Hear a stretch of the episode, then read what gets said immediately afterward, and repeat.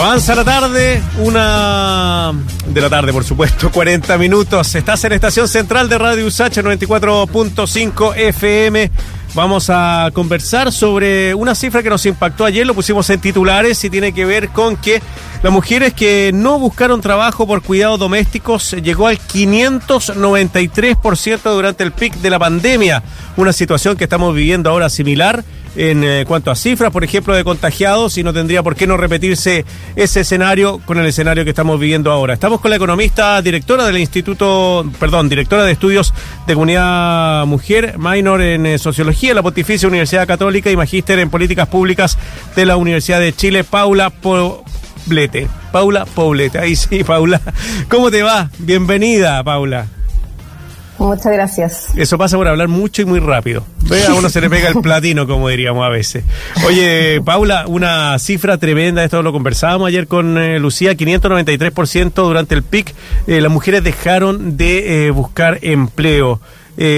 Por tema de cuidados. ¿Eso implica también este retroceso que hemos conversado con Lucía de 10 años de la búsqueda de trabajo de, en el ámbito femenino?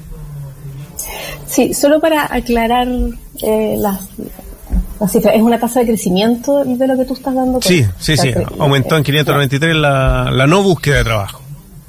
Claro, por razones de, familiares eh, temporales. Sí. Sí, bueno, es, lo que hemos venido estado eh, diciendo toda la, toda la pandemia, ¿no? esta pandemia implicó que las mujeres que perdieron su empleo quedaron en la categoría de inactivas. ¿sí? Tú para ser cesante, para ser desocupada, tienes que estar buscando activamente eh, trabajo. Si tú pierdes tu empleo, pero te quedas en tu casa, ya sea por razones de temor al contagio o por razones de tener que estar cuidando a otros familiares, eh, porque como están encerradas a la cuna, los jardines infantiles, los colegios, tienes que hacerte cargo de los niños que son dependientes, o porque vives con un adulto mayor que está que es, muy riesgoso en el fondo exponerse a contagiarlo, prefieres eh, quedarte en la casa y no salir a buscar trabajo. Entonces, lo que nosotros dijimos eh, todo, toda la, la, pandemia es que la, la tasa que había que mirar no era la tasa de desempleo, porque la tasa de desempleo, si bien es cierto, creció, pasamos de alrededor de un 7% a un 12, 13% en, en, en los momentos más, más altos, no reflejaba la, la realidad de la crisis. La realidad de la crisis está reflejada precisamente en la, en la disminución de la tasa de participación laboral, que ahí en el caso de las mujeres fue brutal, cayó 10 puntos y, y, nos retrotrajo efectivamente a, a, tasas que teníamos 10 años atrás, pero también en el caso de los hombres cayó la tasa de participación laboral. ¿sí? O sea, los hombres también se vieron forzados a quedarse en sus casas sin, sin salir a buscar trabajo. De hecho, cuando tú nombras la cifra de este casi 600%, que sin duda es alarmante. En el caso de los hombres, esa cifra es de un 2.600%, ¿sí? O sea, eh, es, aún más brutal. Lo que pasa es que en términos como de, número, es muy poco porque en general los hombres no, no, no cuidan. Antes de la pandemia eran 7.000 hombres los que estaban, eh, los que no buscaban empleo por razones temporales y en el pic de la pandemia fueron eh, 175.000. Y en el caso de las mujeres, por, por estas mismas razones, eran previo a la pandemia 50.000, es decir, eh, 7.000 versus 50.000, ahí ya es una diferencia muy abismante, pero tras la pandemia eh, fueron 215.000. Y ahí está esa, esa tasa de 600%, como te digo, pero en el caso de los hombres es de 2.700%, es aún, es aún mayor. Ahora, la diferencia es que una vez que se empieza a sentir que es posible volver a salir a la calle, la cantidad de hombres que vuelve a buscar trabajo es mayor que el de mujeres. Y eso es grave. Porque eso significa que son mujeres, como tú bien señalas, que quedan inactivas y vuelven a una condición muy anterior no solamente a la búsqueda del empleo, al muy anterior al estar trabajando y tener autonomía económica, muy anterior a la búsqueda del empleo, muy anterior a la idea de que puedes ser sujeta del mercado laboral. O sea, estás realmente retrocediendo en en, en como incluso desarrollo de ideas culturales, personales sobre tu día, mucho. ¿Y eso qué impacto tiene tanto en la vida de estas mujeres como en la vida del país, la vida económica nacional? Exactamente. Sí, mira, en el PIC se perdieron casi dos millones de empleos y ya hemos recuperado la mitad, ¿ya? Pero de esa mitad, los hombres se han llevado eh, el 61%. O sea, ellos ya casi han recuperado la totalidad de los empleos, el 70% de la pérdida ellos ya la han recuperado, mientras que nosotras las mujeres somos de todos esos empleos recuperados apenas el 39% y hemos recuperado de toda la pérdida ni siquiera la mitad, solo el 45%. Entonces, efectivamente, eh, no ha sido, la pandemia nos afectó desproporcionadamente a nosotras y la reactivación también nos está afectando desproporcionadamente. O sea, no ha sido equilibrada la, recuperación de, los empleos. Y claro, esto tiene consecuencias eh, muy graves tanto para las propias eh, mujeres, sus familias y también la sociedad. O sea, nosotros habíamos tenido eh, avances significativos desde el 90 a la fecha en términos de inserción laboral femenina. ¿sí? Si bien es cierto, es baja comparado, por supuesto, con la OECD, pero incluso también con el resto de Latinoamérica. Igualmente, íbamos sostenidamente eh, aumentando nuestras tasas de participación. Y eso tiene impacto en, la vida de los hijos y de las hijas, eh, en general las sociedades modernas.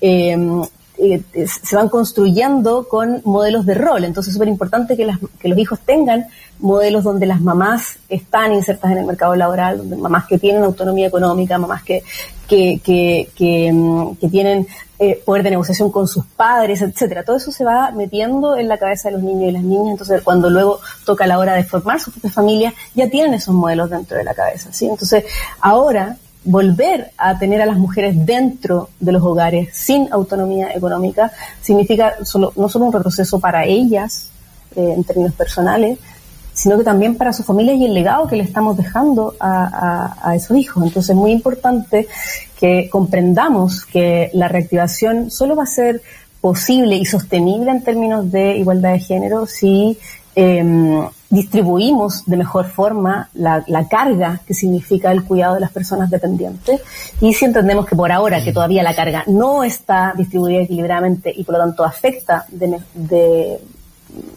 mayor manera a las mujeres, entonces eh, reactivar los dispositivos de delegación de cuidado para que ellas puedan trabajar remuneradamente.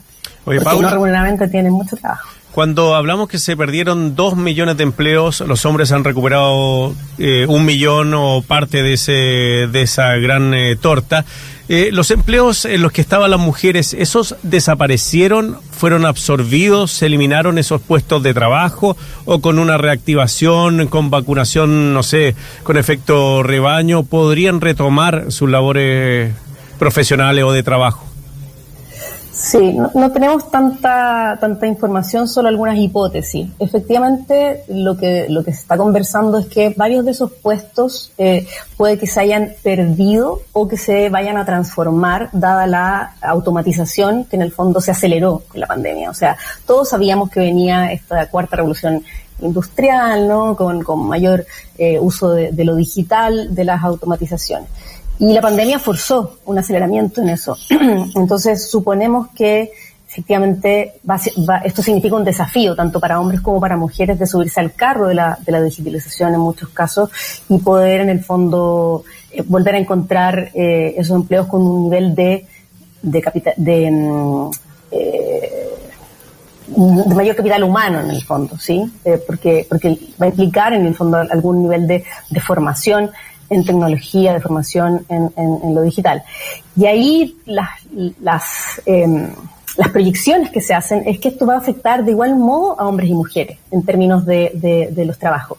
El tema está y el desafío está en que la subida de carro lo más probable es que sea más rápida para los hombres que para las mujeres, precisamente porque los hombres, si es que los, hacen, los invitan, por ejemplo, a una capacitación, a un curso, va a ser mucho más fácil para ellos eh, tener la flexibilidad de hacer esos cursos, mientras que para las mujeres eh, están todas las dificultades que ya conocemos relativas a eh, el cuidado de las personas dependientes. Claro, y además de eso, la diferencia de ingresos, por ejemplo, también hace que a la hora de una familia tener que decidir a quién se le otorga mayor flexibilidad para que pueda acceder a capacitaciones o el que pueda destinar más tiempo a su trabajo, bueno, eso se decide a favor de los hombres. O en una familia, cuando si todavía no avanzamos, esperemos que cambie pronto, pero si no avanzamos una vocación gratuita y de calidad, una familia tiene que decir a quién pagarle los estudios, se opta por el hijo y no por la hija. Y lo que decía Paula respecto a los role es súper importante porque hay estudios que confirman que los hijos, por ejemplo, o hijas de mujeres eh, que han eh, tenido trabajo, que han pertenecido al mundo laboral, que se han profesionalizado,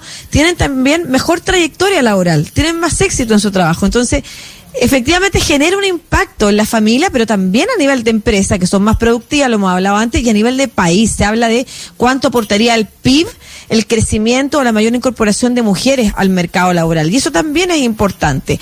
¿Cuánto ayudaría? Se habla, no sé si ustedes han escuchado hablar del Sistema Nacional de Cuidados. No sé si han por ahí escuchado esa frase que ha estado dando vuelta en algunas candidaturas presidenciales, también incluso en algunas, eh, no sé, eh, conversatorios. Se habla del Sistema Nacional de Cuidados. ¿Qué significa eso y cuánto aportaría eso a que las mujeres efectivamente pudieran participar más rápidamente e incorporarse al mercado laboral? Sí, yo sé que tú lo sabes, pero lo quiero reiterar. O sea, el Sistema Nacional de Cuidados no es para las mujeres. ¿sí? Lo que pasa es que todavía, ahora, como, está, como es nuestra sociedad, como estamos, eh, en el fondo las primeras beneficiarias serían ellas porque ellas serían las que podrían redistribuir su carga. Pero no es un sistema que sea pensado en ellas exclusivamente. Efectivamente, claro, eh, los sistemas nacionales de cuidado lo que hacen es hacernos a todos, a toda la sociedad, corresponsable del cuidado de las personas que dependen. Y estos son niños, niñas, adultos mayores, eh, personas con discapacidad o con enfermedades crónicas. ¿sí? Ahora, en Chile, como, como es, eso es una solución, en el fondo, privada, una solución mm. familiar y, por lo tanto, una solución que tienen que proveer las mujeres. ¿Sí? Cuando lo entendemos como un sistema nacional de cuidado, la solución es pública, es estatal, es de todos, mm. eh, a través de nuestros eh, impuestos, eh, los, que, los que nos haríamos en el fondo corresponsables de que las familias pudiesen delegar y compartir el cuidado con algunas instituciones.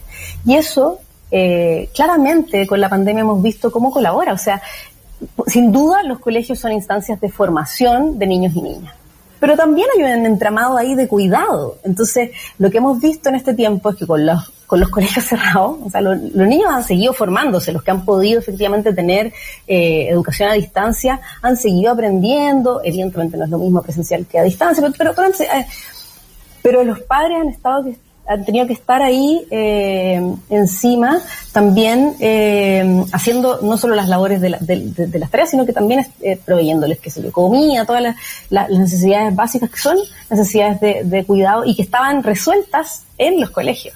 Entonces, eh, efectivamente, el, la, las mujeres para poder desenvolverse en el espacio laboral tienen que poder conciliarlo con, con, la vida familiar. Los hombres idealmente también, insisto, esto debería ser un problema tanto de hombres como de mujeres y esa es la aspiración eh, máxima, pero por mientras es un, eh, sigue siendo un asunto de las mujeres.